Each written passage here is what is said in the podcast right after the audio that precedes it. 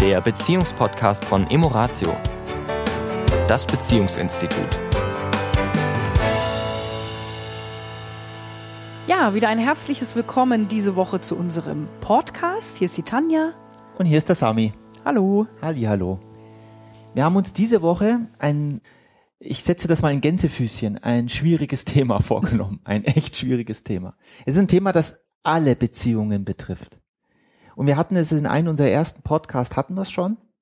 Da haben wir es angerissen als den Beziehungskiller Nummer eins. Nämlich Nämlich die Erwartungshaltung. hm, die Erwartungshaltung. Vorzüglich die Erwartungshaltung, die wir an den anderen haben. Sehr- hm, Ja, aber du wolltest was sagen? Ja, und wir haben ja damals so ein bisschen die These, oder nicht, wir Mhm. vertreten die These nach wie vor, dass die Erwartungshaltung einer der Beziehungskiller ist und möglichst aus der Beziehung immer mehr heraustreten sollte. Ja. Und lass uns auf eines uns einigen, auf einen Nenner bringen. Wir sprechen von einer relativen Welt.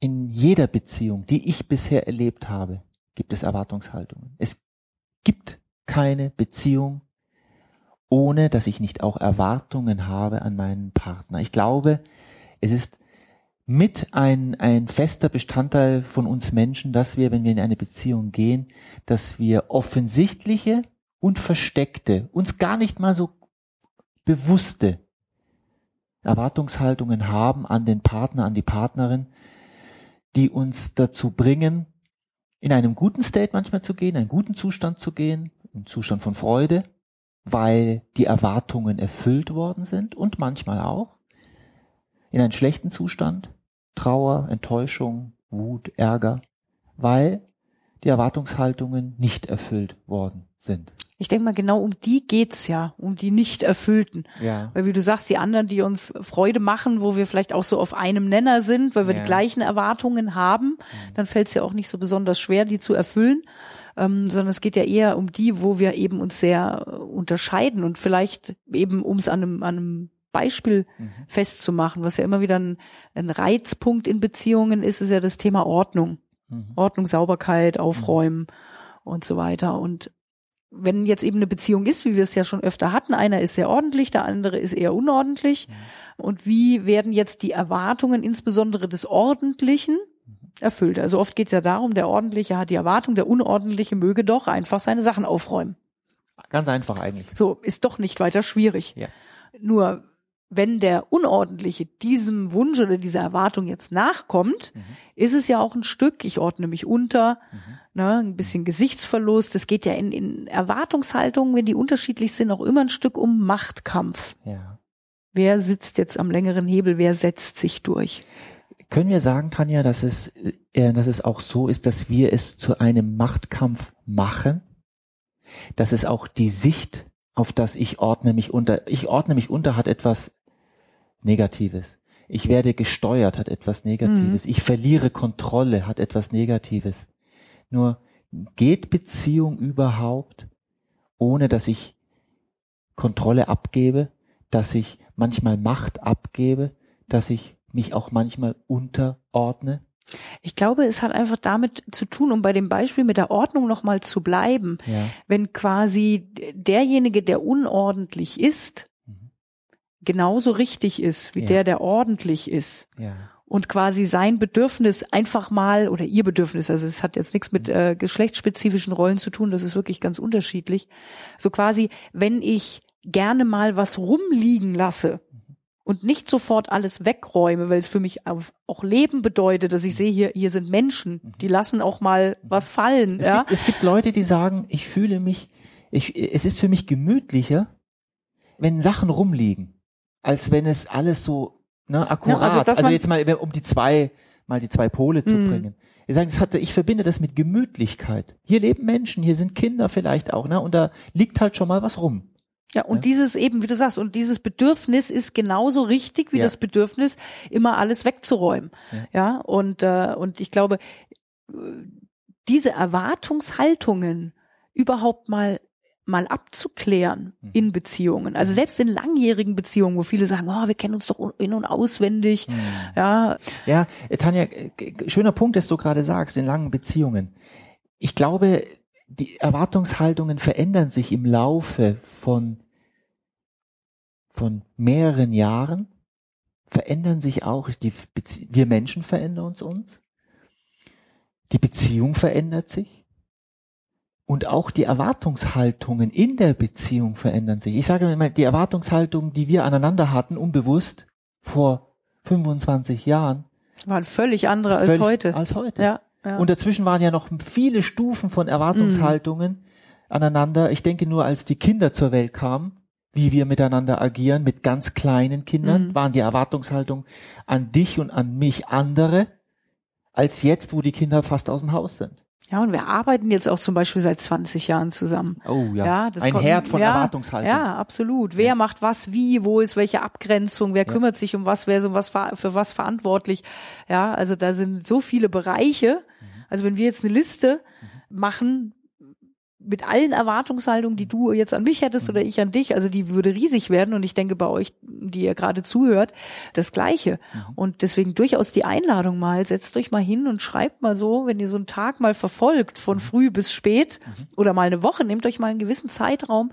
Was erwartet ihr von eurer Beziehung? Was erwartet ihr von eurer Partnerin, eurem Partner? Könnt auch die Kinder mit einbeziehen. Was erwartet ihr von euren Kindern, wie die sich verhalten, was die tun und was sie nicht tun? Und ähm, wenn ihr das euch die Zeit dafür mal nehmt, ihr werdet sehen, dass die Liste wird riesig. Hm. Wer weiß, Ja. vielleicht gibt es auch Menschen, Für die Dateisortierer wird sie etwas riesiger. für die, für die das etwas globaler sehen, weniger. Also ich habe da auch ein Belief, ich weiß nicht, ob er stimmt. Erwartungshaltung Männer ist eher im Bereich Tun, Technik. Also nehmen wir mal an, wir hätten ein Haus. Männer sehen eher, was zu tun ist am Haus, technisch gesehen, was zu verbessern wäre. Und ich glaube, Frauen haben eine größere Erwartungshaltung in der, also in dem Zwischenmenschlichen. Es liegt nicht daran, dass Männer das weniger wollen, sondern ich glaube, es ist eher eine Erziehung, Konditionierung. Wir hatten das Thema ja schon. Mhm. Also in den Seminaren zeigt sich so, dass gerade Ja. wenn es darum geht, Innigkeit, Gespräche, Zweisamkeit und, und dass das halt eher von den Frauen kommt als Erwartung Ja. und wie du sagst, bei den Männern eher Aktivität oder Ja. Ordnung, ja, also. Dinge, wie du sagst, die zu tun sind. zu tun sind. ja, Ja. ja. Und vielleicht auch der Punkt nochmal, wenn, solltet ihr da draußen äh, Lust haben, so eine Liste zu machen. Da sind die Dinge, die ge- sozusagen, wo ich Erwartung habe im Tun. Da muss eingekauft werden, da muss sauber gemacht werden, da muss der Rasen gemäht werden, da muss der Müll rausgetragen werden. Also gibt es die Dinge, die, die getan werden müssen. Und mal zu schauen, was ist denn das Gefühl dabei, wenn es nicht getan wird? Denn das ist ja der Punkt. Wenn etwas in, da wird draußen etwas nicht getan, etwas wird nicht erledigt, etwas wird nicht gesagt und ein Gefühl entsteht in mir. Nämlich das Gefühl, meistens sagen mir Leute von nicht gewertschätzt ge zu werden, nicht respektiert zu werden, nicht ähm, gesehen zu werden. Wobei diese Gefühle ja in der Regel für viele würden es gar nicht so benennen. Ne? Ja. Die würden erstmal sagen, ich bin ärgerlich oder Ja. wütend oder enttäuscht oder Ja. ne und aber wie du sagst, das was drunter liegt in Mhm. der Regel ist eben das ja äh, nicht gewertschätzt und nicht gesehen und also wenn diese Liste geschrieben wird, mal genau zu beobachten, was macht das mit mir? Welches Gefühl habe ich da, Hm. wenn der andere oder die andere das und das tut oder eben nicht tut? Einfach nur mal wahrnehmen, was das mit mir macht. Mhm. Ja, und ich glaube, die, die Kunst, ja, weil wir, wie gesagt, wir sagen ja, werdet freier von Erwartungshaltungen. Wie du sagst, eben, äh, sie gehören zu unserem Leben dazu. Und wie können wir es jetzt machen? Oder wo liegt jetzt der Unterschied zwischen einer Erwartungshaltung, die Konflikte bringt Ja. und einer Erwartungshaltung, die, ja, besprochen wird, ohne dass ich jetzt sage, da kommt jetzt dann die Lösung raus, die ich erwarte. Aber sie wird zumindest mal von dem Paar bearbeitet Ja. oder mal angesprochen, mal ans Licht geholt, ja? Ja. Wenn du hattest das nette Beispiel hier erzählt von von äh, einem Konflikt eben zwischen Zweien, wo er immer seine war das seine Stiefel Seine Winters, ja. Winterstiefel Das war ein Coaching, das war ein Thema, wo, wo es eben immer wieder hochkam. Ähm, er war eben jemand, der da recht locker mit umging und gerade im Winter, wenn wir mit unseren Stiefeln reinkommen und die hatten da so einen Parkettboden und er zog seine Stiefel halt aus und die lagen halt da in der, ich kenne ja die Wohnung jetzt nicht, ja da im vorderen Bereich des Eingangs und die, da tropfte es natürlich und irgendwann standen diese Stiefel halt in einer Pfütze und sie hatten extra dafür, äh, sie beschrieb das so ein Schuhregal so mit Abtropfschale. mit Abtropfschalen, wo das alles reintropft, wo das dann auch da verdampft, vertrocknet, wie auch Mhm. immer, ja. Und wo das dann alles schön ordentlich und sauber ist. Und ich kann das natürlich nachvollziehen. Und ich kann auch den Mann verstehen, dessen Empfinden, des, dessen Wohlempfinden ist von zu Hause, da gebe ich mich jetzt nicht auch noch Regularien hin und Regeln hin und starren Abläufen, sondern da bin ich einfach mal so, wie ich bin. Punkt. Also ich, ich kann diesen Widerspruch, ich kann beide Seiten Mm, sehen, ich kann mm. beide Seiten verstehen. Und ich glaube, es ist so ein schönes Beispiel, dass Mhm. eben gerade bei solchen Themen eben oft die, die, dieses eben, wer behält Recht, wer setzt sich durch, also Ja. dass auf der einen Seite das als Machtspiel benutzt wird, wer hat jetzt sozusagen den längeren Atem. Ja.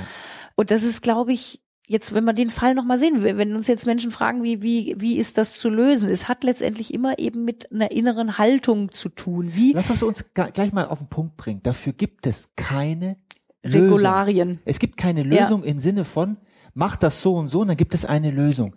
Weil jede Beziehung einzigartig ist, weil wir Menschen alle einzigartig sind. Es gibt nicht die Pille, wo wir sagen, wenn ihr das genau so macht, mit dieser Technik, Hm. Nee, es gibt keine Technik. Es gibt nur wirklich eine innere Haltung, die ich zu mir habe und die ich zum anderen habe. Und wenn die innere Haltung eine gute ist, und in dem Fall, ich jetzt, nehmen wir mal an, ich wäre jetzt die Frau, die einfach äh, sich Sorgen ums Parkett macht und äh, nicht mehr Arbeit möchte zum Putzen sozusagen. Dieses wirklich, dass, dass wenn ich meinem Partner eine Erwartung rüberbringen möchte, dass ich neben dem Sachverhalt natürlich, worum es geht, zwei wichtige Komponenten irgendwie noch reinspielen. Zum einen hat es wirklich Einfluss auf mich, also im Sinne von, ich habe mehr Arbeit zum Beispiel oder das Parkett geht kaputt, das kostet Geld. Also es gibt einen direkten Einfluss und auch das Gefühl, was ich damit verbinde. Ja, dass ich mich eben nicht wertgeschätzt fühle oder nicht unterstützt fühle oder so in der Richtung. Und ähm, das geht einher, wie gesagt, mit der inneren Haltung. Wenn die innere Haltung zueinander, wenn das schon äh, Sand im Getriebe ist und, und ich, ich äh, beherzige es, dass die drei Komponenten sozusagen drin vorkommen, wenn ich meine Erwartung äußere, wird es trotzdem nicht funktionieren. Weil es, dann bleibt es nur eine hohle Technik. Ja. Ja. Also ich glaube, wir rutschen auch natürlich ein bisschen in die Werte der einzelnen Menschen. Ich würde sagen, dass wir hier an der Stelle jetzt unterbrechen und dass wir nächste Woche Da nochmal ansetzen. Erwartungshaltung und dann mit den Werten, weil wir haben alle unsere Werte, die wir natürlich als richtig ansehen. Wir haben sie übernommen teilweise Mm, zum mm. Großteil von unseren Eltern, von dem Wertesystem unserer Familie. Und dass wir vielleicht da nochmal nächste Woche in das Thema Erwartungshaltung Punkt zwei nochmal eingehen, Mhm. weil ich glaube, das ist eines der, was wir in unseren Seminaren, was uns am meisten, mit dem wir am meisten konfrontiert werden, wo wir auch in unserer Beziehung Mhm. am meisten konfrontiert sind. Ja, die Erwartungshaltung des anderen, Ja. die spüren wir und was machen wir damit? Ja, vor allen Dingen auch wirklich nochmal direkt unter der Konstellation des Machtkampfes. Warum? Ja. Ja, oder wie ist es, dass zwei Partner in einer Beziehung unbewusst natürlich, völlig unbewusst in Machtkämpfen stecken? Mhm. Ja, das könnte ein schönes Thema für nächste Woche sein. Okay, dann würde ich sagen, dann machen wir an der Stelle jetzt Schluss. Genau, wünschen euch viel Spaß bei eurer Erwartungsliste, wenn Ja. ihr Lust habt, sie zu machen. Und immer mehr Erwartungen loslassen an die Partnerin, an den Partner. Alles Liebe euch. Bis Eine nächste schöne Woche. Ciao. Das war der Beziehungspodcast von Emoratio, das Beziehungsinstitut. Weitere Informationen zu unseren Seminaren und Paarberatungen finden Sie im Internet unter www.emoratio.de.